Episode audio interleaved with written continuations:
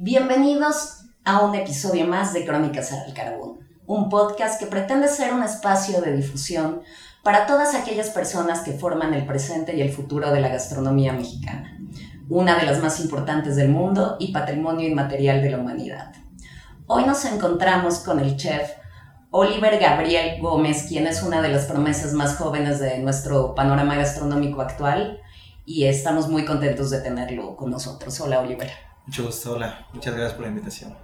Este, a ver, platícame. Es, leía yo en tu biografía que comenzaste a los 14 años. Este, ¿Cómo fue este encuentro con este, la gastronomía? O tu interés por el tema. Desde los 14 años tuve el primer acercamiento con el mundo gastronómico, que fue cuando yo terminé la secundaria. Eh, fue una, una, feria de preparatorias en el cual una de ellas mencionaba una carrera de alimentos y bebidas. Entonces a mí me emocionó mucho ver cómo en la ponencia ellos tenían sus platillos, cómo tenían todas sus cosas organizadas y me interesé desde ahí en estudiar esa carrera. Ok. Y entonces, digamos, a esta edad, además de, este, de decidir estudiar la carrera, comenzaste, este, me imagino, a leer, a explorar. A... Sí, adentrarme un poco más al mundo de la gastronomía, de cómo era, pero a esa edad no estás tan consciente de tu futuro, entonces nada más era como de me gusta, pero hasta ahí, quiero estudiarlo, pero hasta ahí. Ajá, ajá. Era como fue como poco a poco la, el interés hacia, hacia este, este mundo. ¿Y desde un principio fue la gastronomía mexicana la que te interesó? 100%. Creo que siempre he dicho y creo que para poder conocer otras gastronomías tienes que identificar primero la tuya. Si no conoces la tuya al 100% no puedes aprender otras gastronomías. ¿Y cuál crees tú que es el uh, papel que ocupa la gastronomía mexicana, digamos, en el panorama internacional? Bueno, es que la gastronomía mexicana es un parteaguas para muchas gastronomías, ya que si hablamos desde gastronomías prehispánicas, es muy interesante cómo ha influido nuestra gastronomía prehispánica en otros continentes y cómo fue el choque que España vino a traer y fusionar a lo que ahora conocemos como la gastronomía mexicana. A ver, platícame, por ejemplo, de eso, este, la influencia de la gastronomía concretamente prehispánica en otras gastronomías. Bueno, eh, específicamente donde yo estoy, eh, que es en Quintana Roo, eh, hay muchas, más que nada en, en, este, en la península, hay muchos ingredientes que aún se conservan, que fueron muy influyentes en otros lados de, del mundo, que fueron ocupados para realizar ciertas recetas como el mismo cacao, que pues como todos conocemos, el chocolate es mundialmente conocido y es triste que en México no, sea, no tengamos el lugar número uno del chocolate. Porque pues al final de cuentas nosotros somos como los pioneros del cacao y pues otros países supieron explotarlo mejor Mira, que nosotros. Ayer platicaba con una chocolatera. ¿Tú por qué crees que se da este fenómeno de tener una tradición ancestral sobre el cacao y no estar en los primeros lugares? Eh, yo creo que por el hecho de del avance tecnológico que hay. Otros países pueden experimentar más fácilmente con el cacao, poder explotarlo más, que nosotros simplemente consumirlo como cacao. O sea, cacao, cacao molido ya tenemos, pero jamás fue como el interés de buscar cómo combinarlo, qué hacer para lograr dar el chocolate como lo conocemos hoy en día. Ok, ¿y qué otros ingredientes? Que, eh, obviamente el, maíz, tengan impacto en el mundo, ¿no? Sí, más que nada la milpa creo que yo, creo yo que es algo muy, muy importante, tanto para nuestra gastronomía como para las demás gastronomías. Eh, el maíz es un ingrediente que creo que es indispensable para nuestra gastronomía. Y a ver, bueno, tú que eres tan joven, platícame, ¿cómo ves este, estos encuentros y desencuentros, a veces felices, a veces más complicados, entre la tradición gastronómica mexicana, que es profunda y ancestral y maravillosa, y las vanguardias? Bueno, yo creo que las dos son muy respetables, las dos son increíbles y de la vanguardia depende la, la, que conocemos, la prehispánica, por así decirlo, ancestral. Eh, yo no estoy a favor ni en contra de ninguna, las dos para mí son muy buenas, pero yo creo que para poder hacer de vanguardia tienes que dominar las ancestrales, son como las bases, si no, no tienes cómo realizar vanguardia, de, porque de qué vas a realizar la vanguardia. Exactamente, sí, sí. Y mira, tú que tienes este como muy reciente la experiencia, me interesaba preguntarte, eh, ¿qué tanto se aprende en las escuelas y cómo es la entrada al mundo laboral, ¿no? Digamos, cómo es la diferencia o el... Yo creo que las, las escuelas te dan las herramientas. O sea, te dan las herramientas, pero no te enseñan a cómo usarlas. Porque por más de que hagas prácticas y prácticas y prácticas, jamás va a ser eh, igual a trabajar al día a día de lo que es la presión, de que es todo lo que tienes que hacer dentro de una cocina.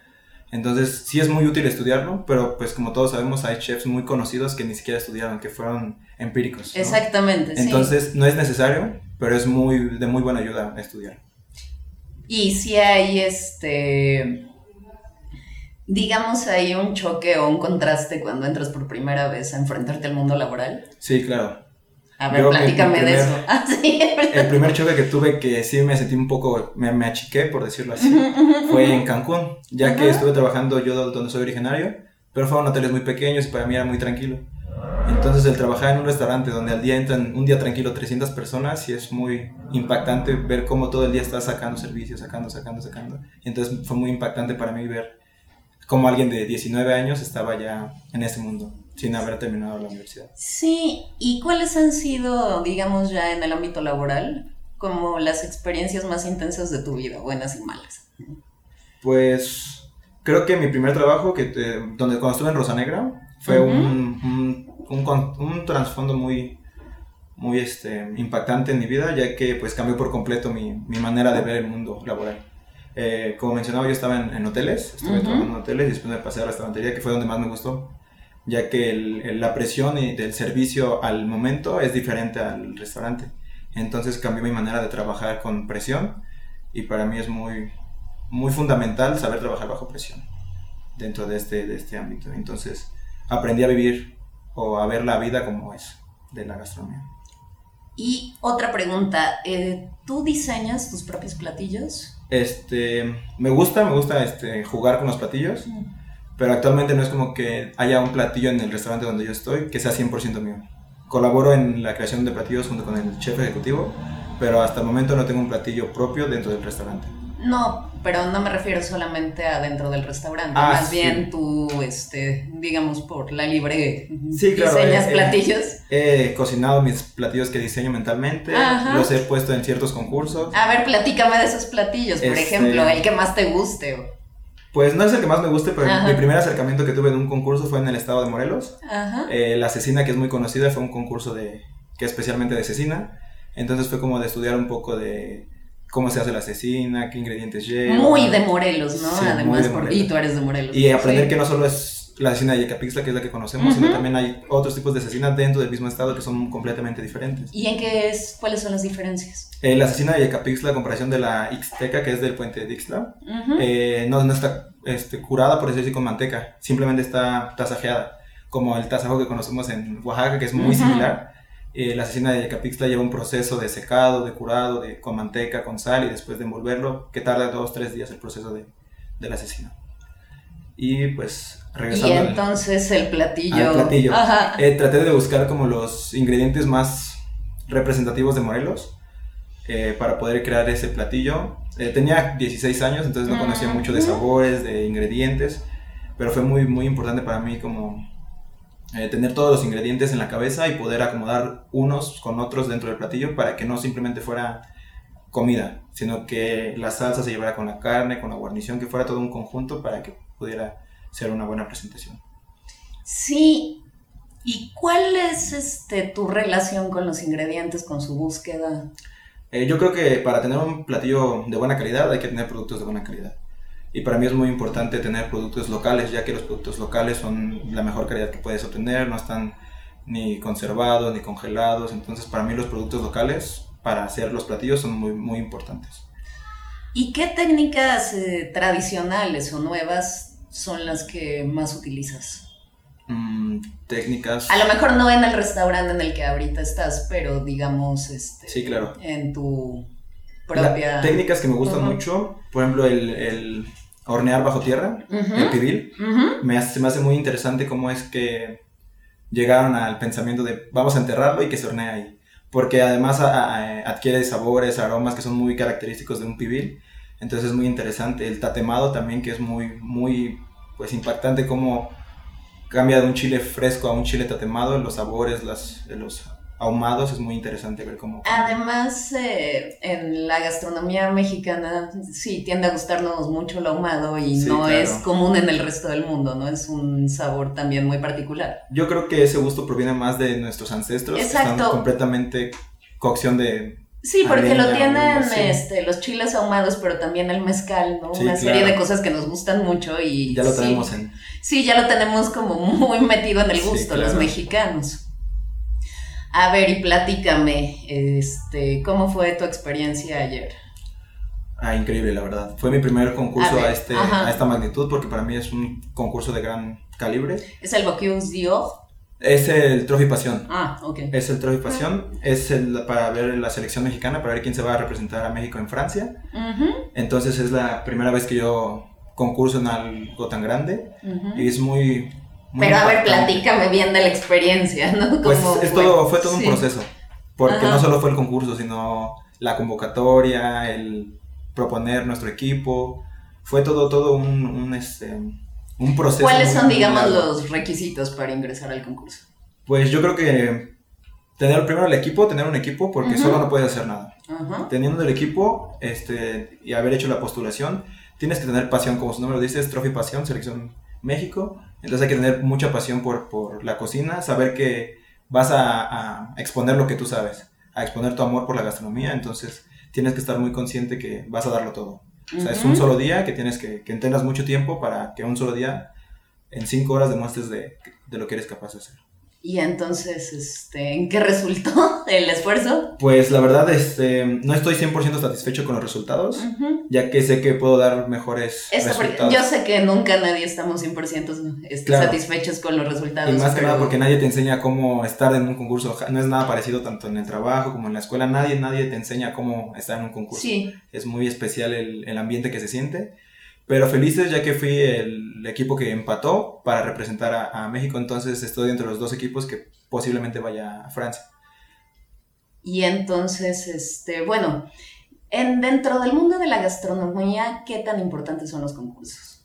Pues yo creo que son muy importantes ya que eh, dan el representan nuestro nivel de gastronomía, lo cual motiva a ciertas generaciones a seguir adelante dando como el más de, dentro de la gastronomía.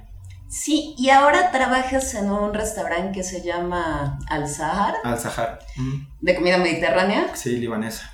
o concretamente libanesa. Es mediterránea libanesa, el chef es libanés. Ah, sí, sí, sí. Te pregunto porque esta tradición sí de Líbano, ¿no? Maravillosa, sobre todo los meses que a mí me encantan, este, el hummus, la berenjena, Sí, el yogur claro. o el cocoque, ¿no?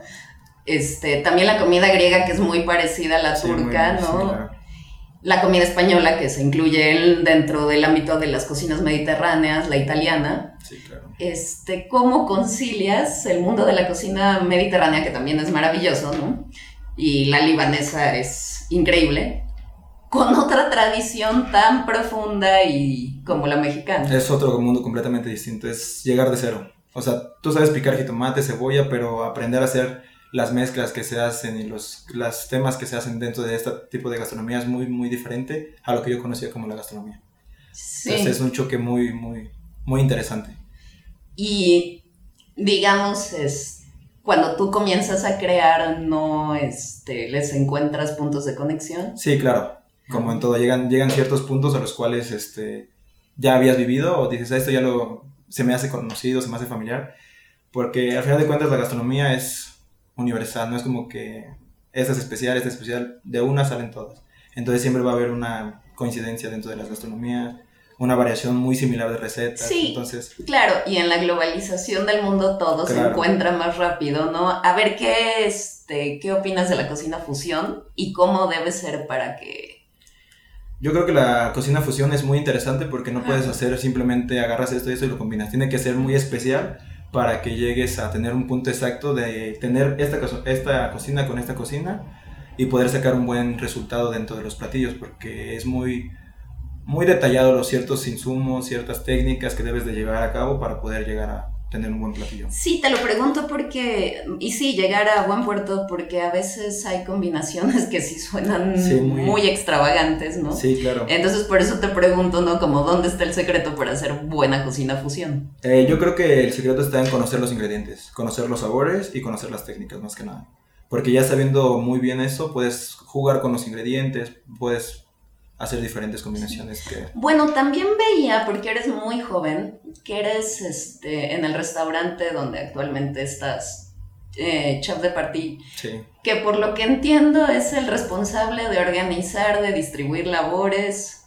¿Es así? Sí, encargado de cocina. Y como estando tan chavo, este, puedes con tanta responsabilidad. Es, muy complicado porque soy el más chico del restaurante. Además, sí. y tú eres quien distribuye, las labores. Entonces es un choque. Yo no tengo problema, pero al final de cuentas los compañeros que son mayores que yo, es como de un niño me está dando instrucciones, es como un choque laboral, Ajá. al cual yo no veo por qué tendría que haber problemas. O sea, se me dio la oportunidad y si estoy ahí creo que es por algo, entonces deberíamos como de trabajar bien bajo esas circunstancias pero sí es muy, muy complicado el hecho de que alguien menor a, ti te, esté dando instrucciones.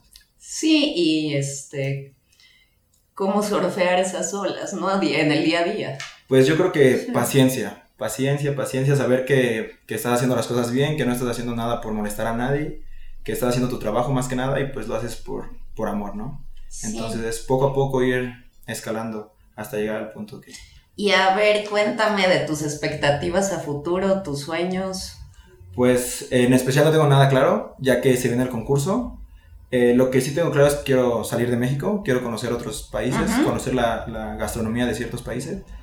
¿Cómo qué países? Eh, iría a Europa. Europa me gusta mucho para, para conocer. En cierto punto me gustaría ir a, Líbano a conocer tal cual como es la cocina allá. Y, pero ahorita con lo del concurso, pues no puedo asegurar que voy a Francia o me quedo a Francia o me quedo aquí, entonces es muy complicado saber qué voy a hacer mañana, porque si gano, pues nos vamos a Francia.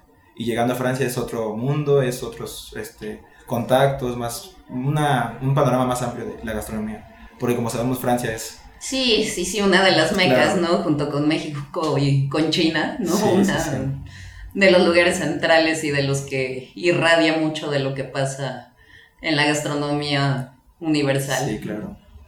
Bueno, pues muchas gracias. Encantada de haber platicado contigo. Un placer para mí estar aquí, tener este espacio. Muchas gracias por habernos acompañado en un episodio más. Quédense a ver el próximo capítulo. Hasta la próxima.